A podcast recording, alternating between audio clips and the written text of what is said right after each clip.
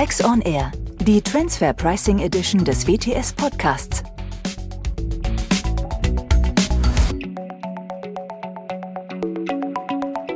Herzlich willkommen zu Transfer Pricing auf den Punkt mit Professor Dr. Axel Nientimp und mir, Andreas Riedel, heute zum Thema Alles neu für den Vertrieb. Servus Axel. Hallo Andreas. Ja, und schon wieder ist es so, dass wir Richtung Paris gucken und OECD und man sollte denken, man ist schon genug äh, damit beschäftigt, die Pillar 2 Regeln zur Mindestbesteuerung umzusetzen und sich da konkret Gedanken zu machen. Und dann ist es nun so, dass im Juli die OECD ein zweites Konsultationspapier zu einem anderen Thema veröffentlicht hat, und zwar zur Säule 1, Amount B, das aus Verrechnungspreissicht dann doch sehr interessante Inhalte in sich birgt, die wir uns heute mal näher angucken wollen. Vielleicht willst du uns einmal helfen, was es denn mit dieser Säule 1 und Amount B auf sich hat, Axel. Ja, wir haben, hatten, glaube ich, ja schon mal über die Säulen gesprochen, die die OECD da uns äh, errichtet hat in unserem neuen Weltsteuerhaus. Eigentlich war der Ausgangspunkt ja die Säule 1, als man festgestellt hat, dass insbesondere einige relativ große weltweit agierende Technologieunternehmen doch geringere Steuerquoten, insbesondere im Ausland hatten. Man hat gesagt, okay, muss ich denn dann vielleicht für diese neuen, insbesondere digitalen Geschäftsmodelle nicht vielleicht die Besteuerungsregeln ändern, weil die halt noch sehr tradiert waren, die Besteuerungsregeln, und diese neuen Geschäftsmodelle nicht vollständig erfassen konnten. Jedenfalls nicht dann mit zu versteuertem Einkommen am Ende des Tages und dann eben auch Steuereinnahmen. Da hat man sich ja im Laufe der Jahre so ein bisschen von gelöst und hat eigentlich gesagt, ja, okay, vielleicht kann ich das auch gar nicht ganz genau greifen, was jetzt, ich sag mal, digitale Güter sind, Technologieunternehmen und so weiter, sondern man hat dann ja verkürzt gesagt, ich versuche jetzt einfach mal die großen und die, ich sag mal, ertragsreichen Unternehmen zu finden. Mit dem 20 over 10, also Unternehmen mit 20 Milliarden Umsatz und einer Umsatzrentabilität von über 10 Prozent. Ne? Also das sind sozusagen vielleicht die Gewinner der Globalisierung und der Digitalisierung der Welt, vielleicht auch jedenfalls im Ergebnis. Und sagt, okay, da muss ich jetzt den Markt starten, auf den diese Unternehmen tätig sind, ja, die aber vielleicht vom Besteuerungssubstrat noch nicht so viel abbekommen. Den muss ich etwas geben und etwas umverteilen.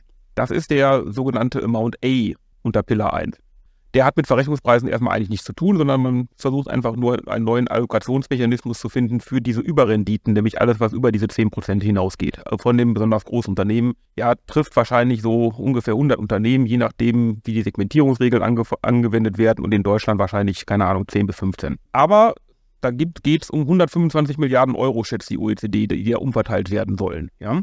Dieser Amount B, der hat eigentlich damit gar nichts zu tun.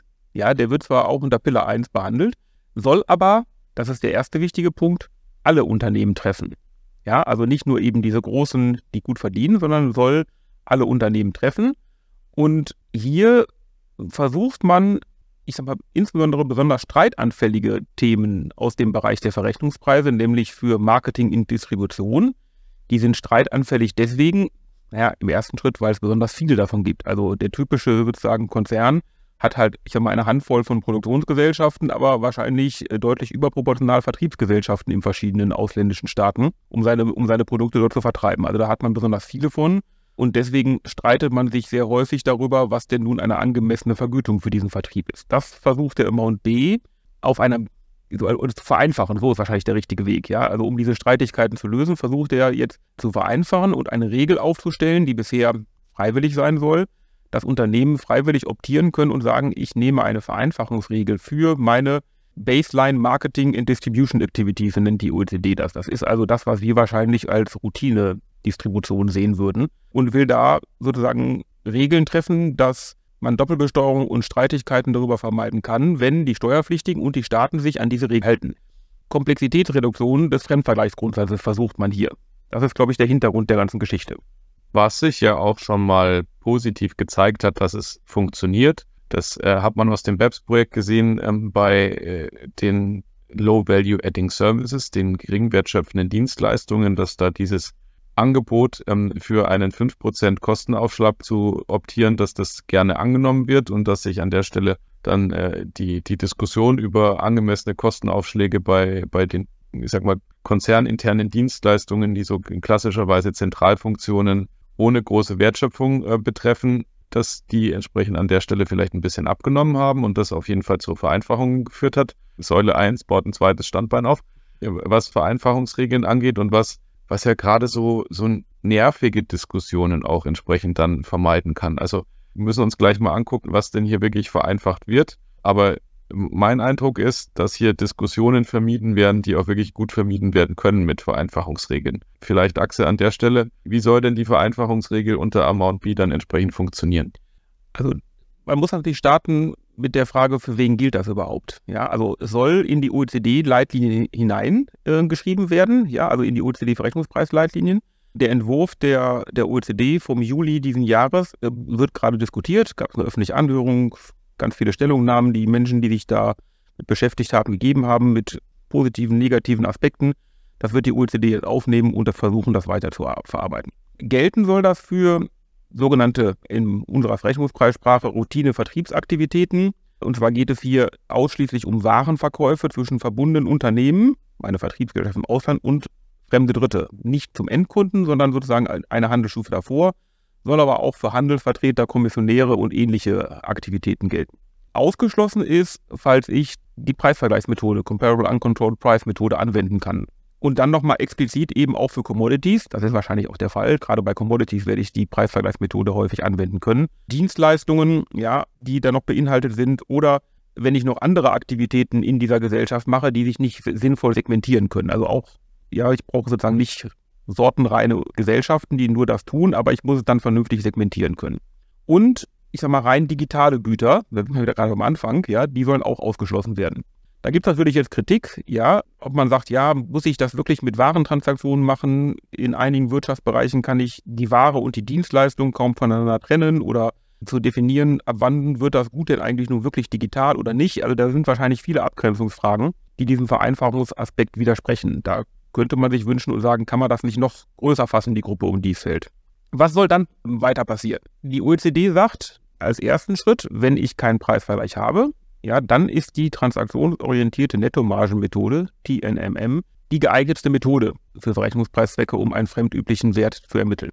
Dann ist als Profit Level Indicator, also als Maßstab, der sozusagen in der TNMM dafür herangezogen wird, ein Return on Sales zu ermitteln. Und das ist ja schon mal ein erster Schritt, ja, dass man sagt, wir brauchen uns gar nicht darüber zu unterhalten, ist es Wiederverkaufspreismethode oder was auch immer.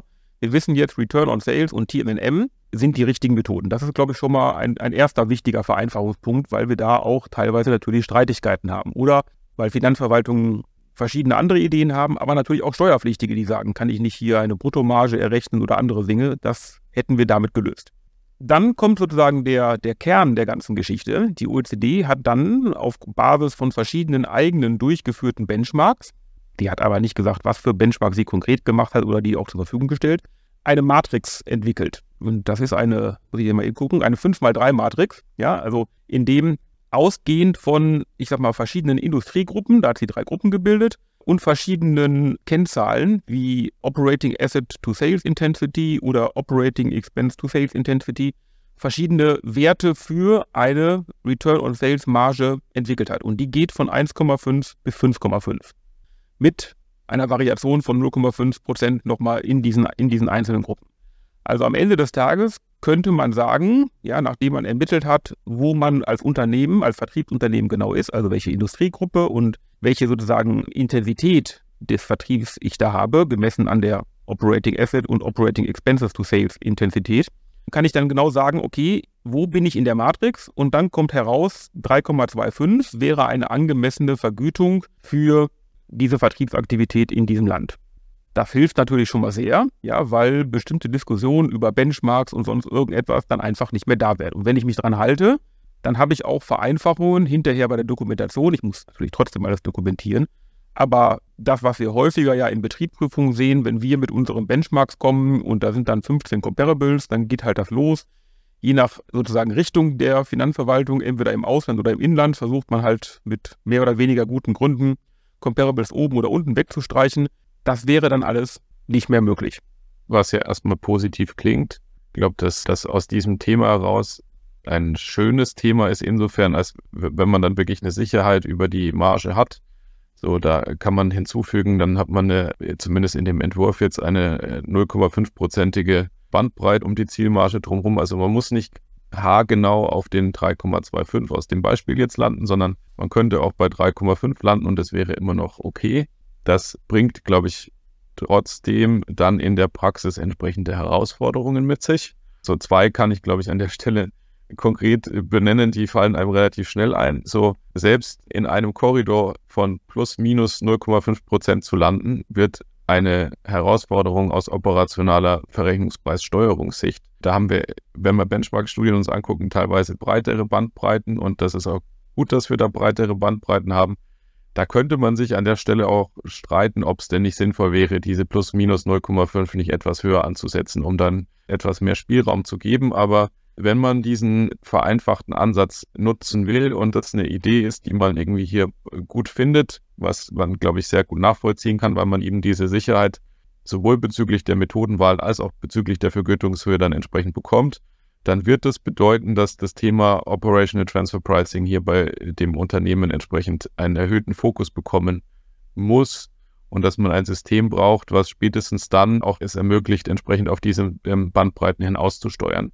Ansonsten, und zwar zuverlässig, so, also, was man ja in der Praxis auch ab und zu immer noch sieht, sind so, ich nenne das immer Schrotflinten-Vertriebssysteme, die haben zwar einen Zielkorridor, aber der, der Zielkorridor wird doch dann regelmäßig ähm, quasi verfehlt und ja, suchbar nach äh, guten Begründungen, die, die erklären, warum man denn verfehlt hat. Das ist in dem Fall dann nicht mehr möglich. So, das kann man, glaube ich, auch klar sagen. Der zweite Punkt, der für die Unternehmen äh, ein Thema sein wird, die das System zwar gesehen haben, aber dann auch beschließen, dass sie es nicht nutzen werden.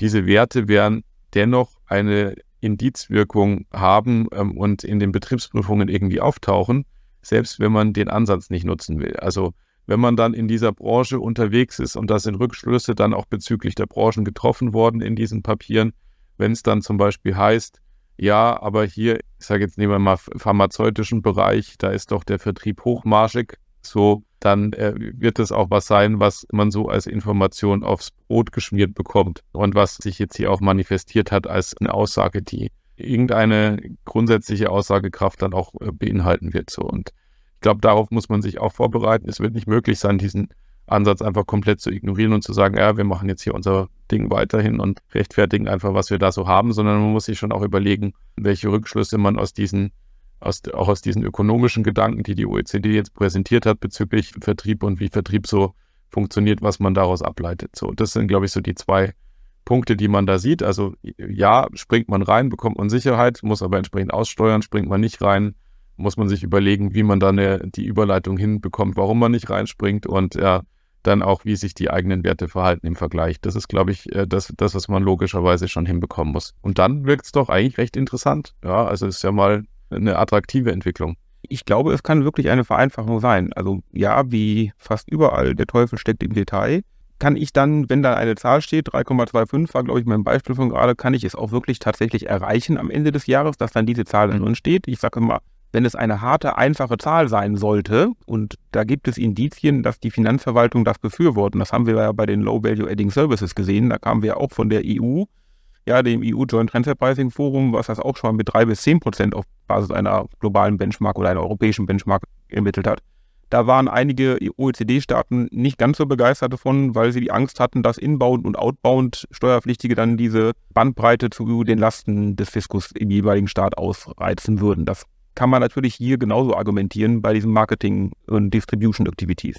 Dann der von dir angesprochene Ankereffekt, so würde ich das mal nennen. Ne? Also jetzt habe ich da eine Zahl stehen und ich kann genau gucken, ja, Industriegruppe 3 hat hohe Margen, das ist zum Beispiel Pharma, Medizinprodukte, lustigerweise auch Motorräder. Dann, also jedenfalls das, was die OECD da geschrieben hat. Und ich, ich hab, verdiene 6%, ja, also 5,5 und dann mache ich doch vielleicht einen kleinen Aufschlag von den 0,5 obendrauf. Ja, wenn ich dann jemanden habe, der halt nur 10 oder nur 4 verdient, ja, dann wird das definitiv ich immer zurückfragen führen, selbst wenn ich eine Benchmark habe, die das nachweist. Und genauso ist es dann bei den natürlich Unternehmen mit niedrigen Margen, wo Tiernahrung, Baustoffe und sowas drunter fallen.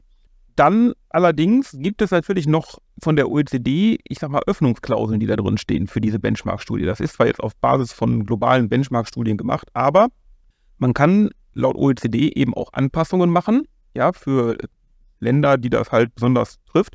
Aber Finanzbehörden können auch qualifizierte eigene Datensets für ihre Region veröffentlichen. Und da ist natürlich schon dann wieder sozusagen der Ungleichheit Tür und Tor geöffnet. Ja, wenn dann bestimmte Länder qualifizierte Datensets für ihre Region veröffentlichen und sagen, bei mir ist es aber nicht 5,5, sondern 8,5, dann muss der andere mhm. Staat das ja auch akzeptieren. Ansonsten ist natürlich die Vereinfachung weg. Das soll zwar auch vor der OECD überprüft werden, aber das hat natürlich ein bisschen was von Secret Comparables, ja, von Finanzverwaltungen. Ne, weil ich kann als Steuerpflichtiger natürlich gar nicht überprüfen, was die da getan haben und auch als eventuell als anderer Staat das nicht. Also wenn die sich dran halten, alles gut. Und wenn das sozusagen auf einem Konsens beruht, dann ist zumindest die Doppelbesteuerung weg. Ja, aber dieses Problem der Secret Comparables, das habe ich natürlich schon, dass ich als Steuerpflichtiger keine Ahnung habe, was die da treiben. Jetzt muss man natürlich auch sagen, ähm, Vereinfachung und Einzelfallgerechtigkeit, ja, schließen dich natürlich zum Teilen eben auch aus. Das muss man ganz klar sagen. Also wenn ich dann sage, ich glaube aber, ein Unternehmen in der Pharmabranche mit noch höheren Margen als äh, 6% zu sein, ja, und deswegen möchte ich gern 10% verdienen, ja, dann kann ich das eben mit Vereinfachung dann nicht mehr hinkriegen, diese einzelnen äh, Aspekte. Also, das ist so ein bisschen Pest oder Cholera, ne? Was, was möchte man? Wenn man vereinfacht haben will, dann muss man eben auch in Kauf nehmen, dass an den Rändern sozusagen eventuell ein paar überfallen oder runterfallen oder hochfallen. Dafür bin ich in der Summe wahrscheinlich eine Menge an Streitigkeiten los. Und das ist natürlich auch ein Interesse der Finanzverwaltung, das muss man ja auch ganz klar sagen wenn wir uns die Statistiken, ich sag mal, der Verständigungsverfahren und sowas anschauen, ja, da ist ein relativ großer Teil, geht es um Verständigungsverfahren. Ja, also das werden so wahrscheinlich die Hälfte, äh, um, um, um, Vertriebsgesellschaften, das werden so circa die Hälfte, je nach Länderkombination der Verständigungsverfahren, die die zu Rechnungspreisen führen, wahrscheinlich sein. Ja, damit kann man also schon ein bisschen was herausnehmen. Vielleicht noch es gibt noch sozusagen technisch eine zweite Überprüfung, also neben der Return on Sales Komponente, die ich da in dieser 5x3 Matrix abgebildet habe mit möglichen Anpassungen, sagt aber nochmal die zweite Stufe, dass ich mit Hilfe der Bevel Ratio, ja, also das ist ja der Gross Profit bezogen auf die Operating Expenses, also ich mal eigentlich eine modifizierte Kostenaufschlagsmethode, muss man mal ehrlicherweise sagen.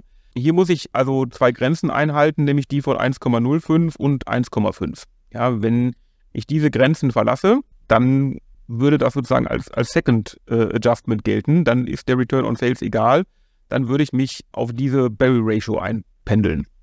Damit gewinnt natürlich die Barrel Ratio, die bisher ein, ich sag mal, Schattendasein pflegte, ja, also relativ selten angewandt wurde, gewinnt sie natürlich nochmal signifikant an Bedeutung.